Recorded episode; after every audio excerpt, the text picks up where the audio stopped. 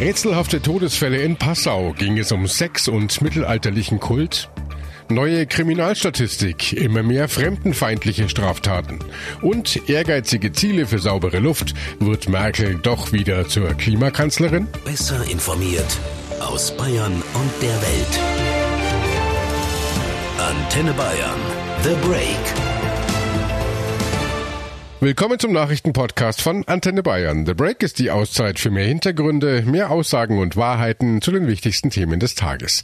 Es ist Dienstag, der 14. Mai 2019. Redaktionsschluss für diese Folge war 16 Uhr. Ich bin Antenne Bayern Chefredakteur Ralf Zinno. Das Armbrusträtsel von Passau. Drei Tote in einer Pension am Rand der niederbayerischen Stadt, zwei weitere weit entfernt in Niedersachsen. Nach und nach können die Ermittler immer mehr Puzzleteile zusammensetzen, doch noch immer bleibt das Bild unvollständig. Heute konnten Polizei und Staatsanwaltschaft immerhin das vorläufige Obduktionsergebnis präsentieren. Bayern-Reporterin Tanja Hugger. Welche Schlüsse ziehen die Ermittler denn daraus? Ja, also es sieht alles danach aus, dass die beiden Frauen und der Mann gemeinsam Selbstmord begangen haben. Es könnte auch, wie uns Polizeisprecher Stefan Geisbauer gesagt hat, eine Tötung auf Verlangen gewesen sein. Da legen sich die Ermittler noch nicht fest. Bei der Obduktion äh, haben sich keine Hinweise ergeben, dass zwischen den Beteiligten Abwehrhandlungen durchgeführt wurden. Somit äh, kann eine Auseinandersetzung ausgeschlossen werden. Außerdem hat die Polizei zwei Testamente gefunden, verfasst von dem 53-jährigen und der 33 Jahre alten Frau. Frau. Die beiden haben die Ermittler händchenhaltend im Bett gefunden. Was in diesen Testamenten steht, darüber will die Polizei bisher nichts sagen. Und Tanja, was wissen denn die Ermittler über den Tatablauf? Ja, also alles deutet darauf hin, dass die 30-Jährige mit der Armbrust erst auf die beiden anderen geschossen hat und dann auf sich selbst. Der Mann und die 33-Jährige starben an Kopfschüssen. Die 30-Jährige hatte eine Schusswunde im Hals. Laut Obduktionsbericht waren keine Drogen, Alkohol oder Medikamente im Spiel. Im Zusammenhang mit diesem Fall wurden ja auch noch zwei weitere tote Frauen in Niedersachsen gefunden. Was ist denn da der neueste Stand? Die Polizei in Wittingen hat offenbar keine Spuren gefunden, die auf ein Gewaltverbrechen hindeuten. An was und auch wann die beiden Frauen gestorben sind, das ist noch unklar. Aber zumindest wissen die Beamten jetzt, wer die beiden Frauen sind. Die eine war die Lebenspartnerin von der 30-Jährigen, die in Passau gefunden wurde. Wie mir ein Polizeisprecher sagte, haben sie erst seit März gemeinsam in dieser Wohnung gelebt. Die 35-Jährige war Grundschullehrerin. Sie hatte eine zweite und dritte Klasse in den Fächern Deutsch und Religion. Allerdings war sie aus gesundheitlichen Gründen wohl schon länger nicht mehr in der Arbeit. Von der anderen toten Frau ist wenig bekannt. Sie war 19 Jahre alt, hat erst seit kurzem in Wittingen gewohnt. Sie soll, wie auch die Passauer Opfer, ursprünglich aus Rheinland-Pfalz kommen. Was steckt hinter diesen rätselhaften Todesfällen? Die Armbrusttoten waren Mitglieder in einem Ritterverein. Der einzige Mann in dieser Geschichte, der 53-Jährige, betrieb in Hachenburg in Rheinland-Pfalz einen Mittelalterladen. Dort verkaufte er Met, Messer und Schwerter. Inzwischen gibt es nach Berichten verschiedener Medien die Vermutung, dass die fünf getöteten Personen sexuelle Beziehungen miteinander hatten, dass sie eine Art Sexzirkel mit Mittelalterbezug bildeten. Der 53-Jährige könnte der Guru der Gruppe gewesen gewesen sein, um den sich die vier Frauen scharten. Antenne Bayern Reporter Christoph Lemmer, du bist in Passau und hast dich für uns auf Spurensuche begeben, was hinter dem Armbrusträtsel stecken könnte. War das im Mittelalter etwas Typisches, so eine Verbindung zwischen einem Mann und mehreren Frauen? Ja, so war es und es macht diese Geschichte auch tatsächlich plausibel. Ich habe mich gerade mit dem renommierten Geschichtsprofessor Dr. Malte Pritzel unterhalten und in der Tat im frühen Mittelalter war Polygamie ein Statussymbol der Oberschicht. Wer reich war, der konnte sich viele Frauen in seinem Haushalt und in seinem Schlafzimmer leisten. Meist waren es vier bis sechs Frauen. Alle wussten übereinander Bescheid. Zum Problem wurde das Ganze erst Jahre später, als die Kirche plötzlich Schluss mit der Vielweiberei gemacht hat.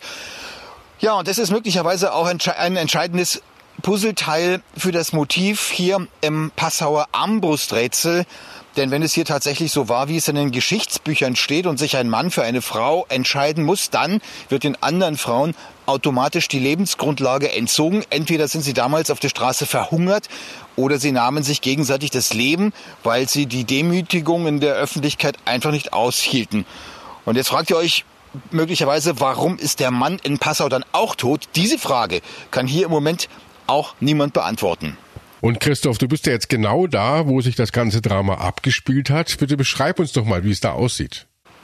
Ja, das ist eine, also das Haus selber ist eine Pension, die liegt direkt am Ufer eines Ilz-Stausees, also eines Stausees des Flusses Ilz, kurz bevor er dann in die Donau mündet in Passau. Eine sehr verwunschene Gegend hier, führt ein Holzstieg über diesen kleinen Stausee drüber, da hört man es auch rauschen.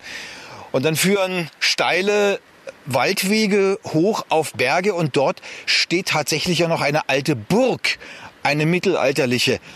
Und diese Szenerie hier, die könnte tatsächlich eben auch zu diesem Spiel dazugehören, zu dem die Staatsanwaltschaft bisher die endgültige Lösung ja noch nicht hat. Wir bleiben dann natürlich dran und äh, die aktuellsten Entwicklungen im rätselhaften Armbrustfall gibt's natürlich jede Stunde in den Nachrichten auf Antenne Bayern.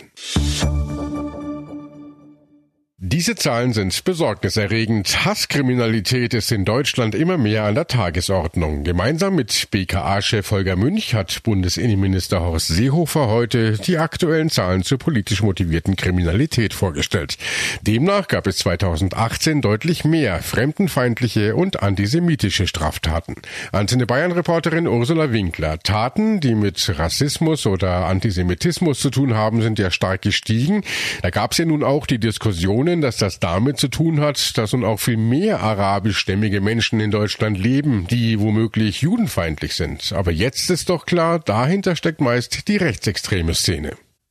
Genau, Innenminister Seehofer hat klargestellt, dass etwa bei den judenfeindlichen Straftaten 90 Prozent dem Phänomenbereich rechts, wie er es nennt, zuzuordnen sind.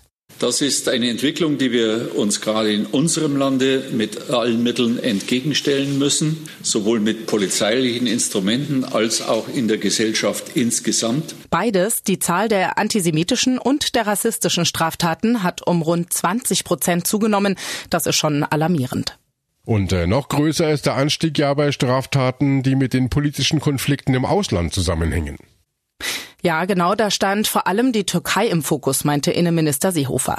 Ein Beispiel, die türkische Militäroffensive in Afrin hat 2018 zu einem Anstieg von Straftaten gegen türkische Einrichtungen in Deutschland geführt. Also da zeichnen sich auch internationale Konflikte in der deutschen Kriminalitätsstatistik ab.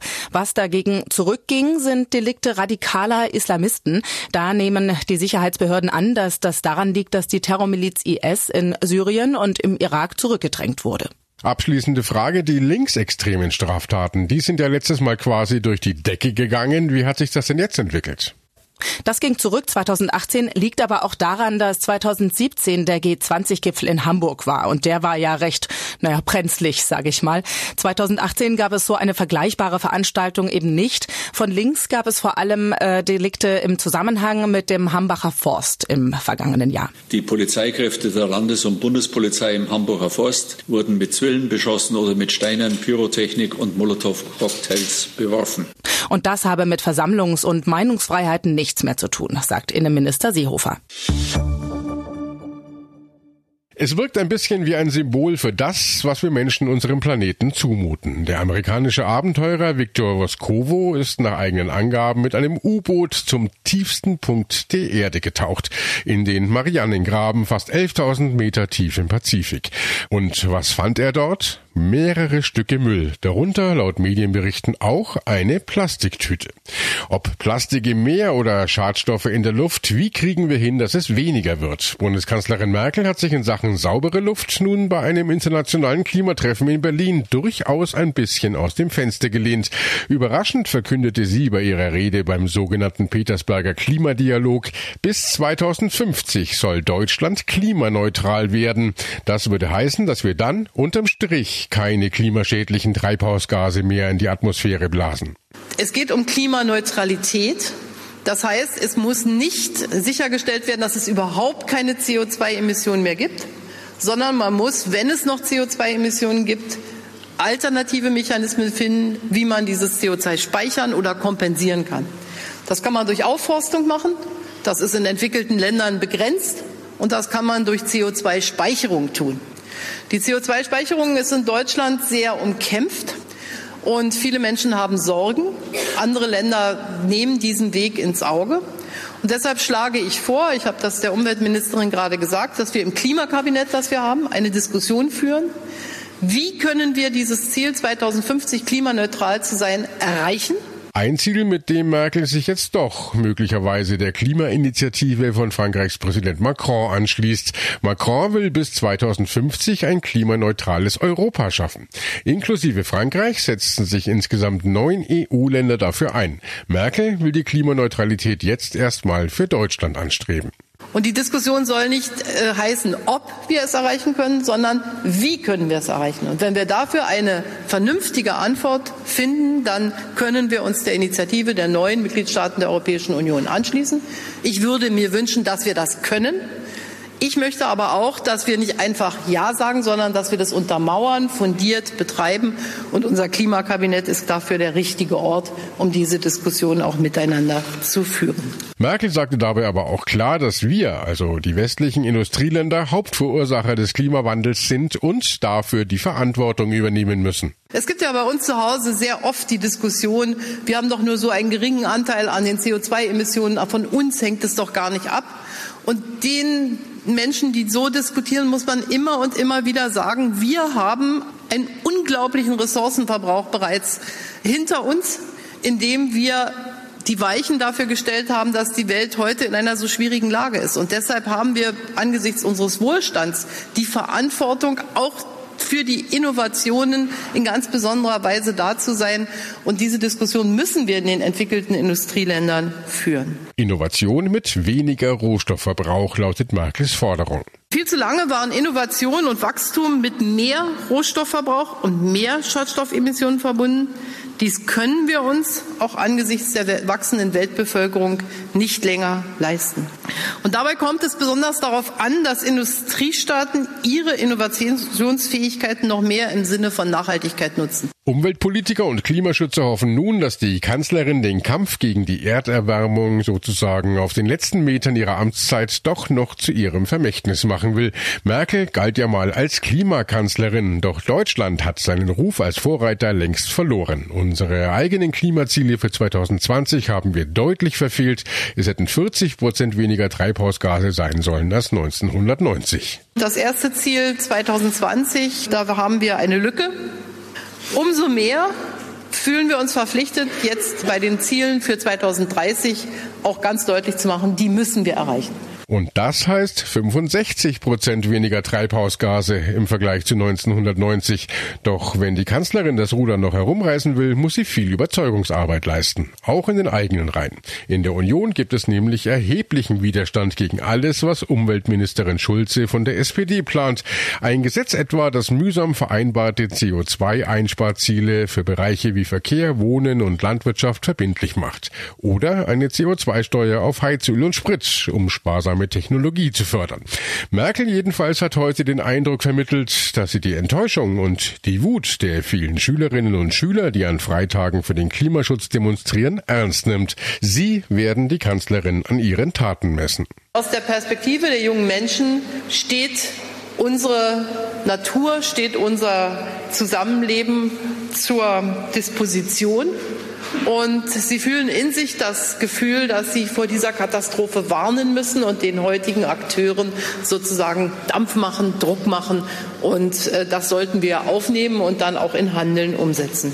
Und das war The Break, der Nachrichtenpodcast von Antenne Bayern an diesem Dienstag, den 14. Mai 2019. Ich bin Chefredakteur Ralf Zinno. Antenne Bayern. Besser informiert. Jeden Tag. Zu jeder vollen Stunde auf Antenne Bayern.